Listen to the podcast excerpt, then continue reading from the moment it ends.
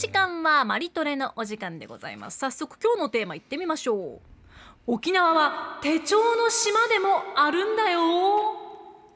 でございます。社名 ちょっとご育先生に引っ張られる感じありますね 最近ね。さあそろそろ来年の手帳のこと考えなきゃいけないシーズンになりましたよね、はい。ちなみに鎌田アナ手帳使ってます？私ごめんなさい今「はい」って言ったんですけど、うん。大学以来使ってなくてもう全部 スマホのカレンダーでやってるんだよね。稲垣さんはどうでしょ僕はね、うん。きあの市販の手帳は自分にちょっとあ使いにくいので、うん。自分でノートを改造して使ってますね。なるほどこれちょっとすごくない？うん、なんかね 2週間ごとに予定がこうねあの、うん。組める方がありがたいのでそういう手帳がないんですよね。うああ確かに。2週間ごとってあんまり見ないですね、これだからそしたら稲垣さんと同じ悩み持ってる人多分全国世界中にいると思うので、うん。稲垣さん発案で作っちゃえば。作りたい。だからねそういう沖縄手帳を作りたいとずっと思ってるんですよ。楽器ダイアリーそう。いいね。沖縄手帳は買ってるんですだからね。うん。もう大変それは自分で作らなきゃいけない。今回なんですけれども、はいはまあうちなん中の皆さんに大人気の沖縄関連の手帳のお話です、うん。純駆動那覇店にリサーチにお邪魔して森本店長にお話を伺ったんですよ、はいはいはい。森本さん曰く、うん。地域独自の手帳がこれほどいろんな種類がある地域っていうのは他にないそうなんですね。確かにあんまり聞かないですよね。聞かないです。そう。地域の手帳って聞いたことがなかった。ああそうかそうか、地元沖縄で発行されてる手帳ってやっぱ種類が豊富なんですよね。うん。沖縄の行事やあと記念日旧暦などが記載されてるっていうことで地元で発行されてる手帳は純駆堂でもね特設売り場が入り口の近くにドンと設置されてました、今大きくありますよね純駆動那覇店ね。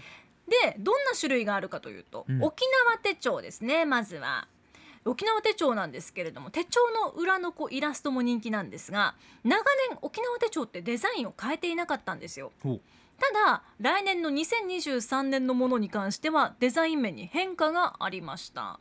1ヶ月のスケジュール見開きタイプこれバーチカルっていうんですけれども B6 サイズで薄型が出てるんですね、そう。で色もアクアブルーでうん。結構可愛いんですよ。はいで沖縄手帳って私使ってみたいなって思ってはいたんですけれども結構分厚かったので、うんうん。カバンに入れると重いからどうしても手が伸びなかったっていうところがあって。まあ持ち運びを考えますよね手帳はやっぱそう、りね軽くてこう薄型が出てるっていうのがもう嬉しいところですね、これ今私に一冊ね。スタジオに持ってきたんですけど私来年この沖縄手帳の赤ブルー使おうと思って買ったんですよ。すごくいい見た目じゃないですか。そう。ちょっとこれ開いてみてください。いろいろ載ってるの分かります？これさうん。もう、まあやっぱ代表的なところで言うとね、はい。運慶中の日ゆうくいとかね空軍の話とかね。そう沖縄独自のものを買うとやっぱこれも書いてあるわけですよ。そうなんです。もう一通りだから最初にどういった年中行事があるのかっていうのをバッと出してくれて、そう。その後にそれぞれのね月ごとのカレンダーがバッと出てくるわけですけれどもそこにも一つ一つのマスにやっぱ書いてあるんですよね県外のものにはだって三振の日3月4日書いてないでしょ、入ってないで三振。なんだこれはっていう話になりますよね。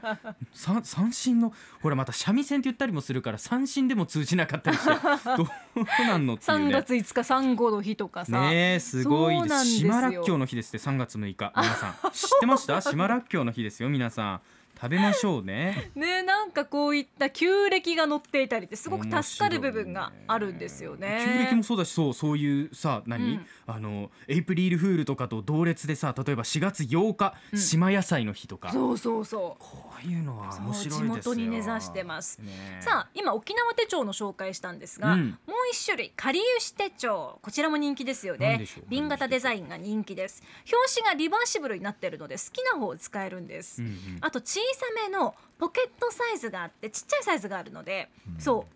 これが売り場では人気なようですよ。英語とか B5 サイズもあるんですけれども小さなポケットサイズが人気で下流手帳もやっぱり情報が多いんですよね。うん。助かると思ったのが西暦と昭和平和の置き換え一覧っていうのがあったり昭和して平成ね。そう昭和と平成の、はい。そうそう。1986年は昭和何年かとか、うんそういったものがこう一目でわかるような。そういうのいいですよね。ね助かります。うんうん私調送業界だからこう正しく伝えるときに必要になってくるんですねそうね。そうそう。そう。これかりゆし手帳っていうのはうん。沖縄手帳とどう違うんですか？あのもう作ってるところが違います。あそうなんだ。そうなんです。でデザインなんかも違うっていう。なそれ以外にも、ね。沖縄リゾートダイアリーっていう手帳もあってこちら表紙がおしゃれなんですね、はい。人気作家さんとかファッションブランドとコラボしたおしゃれ感が売りです。うん。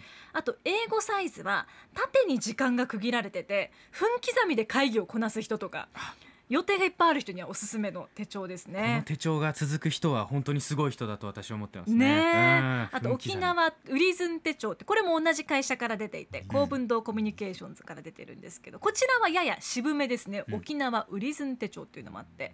あと東洋企画からは沖縄ダイアリーっていうものも出てます。これ毎年表紙の種類が多くて可愛いんですよね。あと私が驚いたのが八重山手帳うん八重山手帳八重ってある山の？の情報に特化してるんですよ、ええー、何何何？で手帳の半分が生活情報なんですよ 各島々の人口が載ってたりとかあそういうこと？名誉市民町民一覧表とかええー、夏川りみさんとかビギンとか書いてたりそうしてか。そう。読んでて楽しい。あと海の危険生物だったりあ生活に根ざした情報が半分ぐらいを占めていると。海の危険生物。ねえ。なんかいいですね。トフリックス見てるみたいな気分になるね。ちなみに手帳ってうん。森本さん曰くこう増刷することがないと。だからやっぱり欲しい人は早めに買った方がいいそうです。うんうん。手帳探しにだから後からやーはダメと いうことなんですよね。やっぱり12月が一番手帳の販売数が伸びるので、うん。早めにお気に入りの手帳を探して書店や雑貨屋さんなどに足を運んでください。これマリコさんが今日持ってきてくださったのは、うん。今年の12月からも書けるタイプですね。そうそう手帳によってはなんか10月ぐらいからスタートのもたまにあったりしますよね。ど。んどんなんか早くなってきてますよね。ねそうなんですよ。学生の就活のなんかちょっとこう解禁日が早くなってるみたいにさ どんどんどんどんこれ早くなってさ気づいたらもうなんかね二年分4月と網羅してますとか言2って。年なんて言ったらもう大変よね。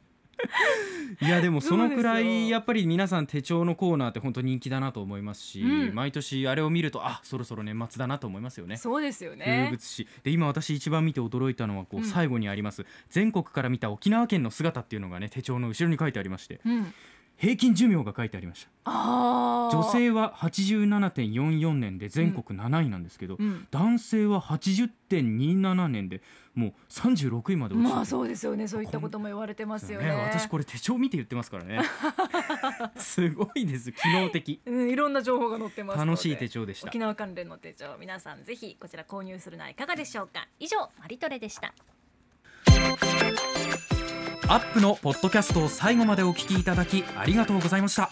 生放送は平日朝7時から FM921 AM738 RBC ハイラジオ。県外からはラジコですお楽しみください。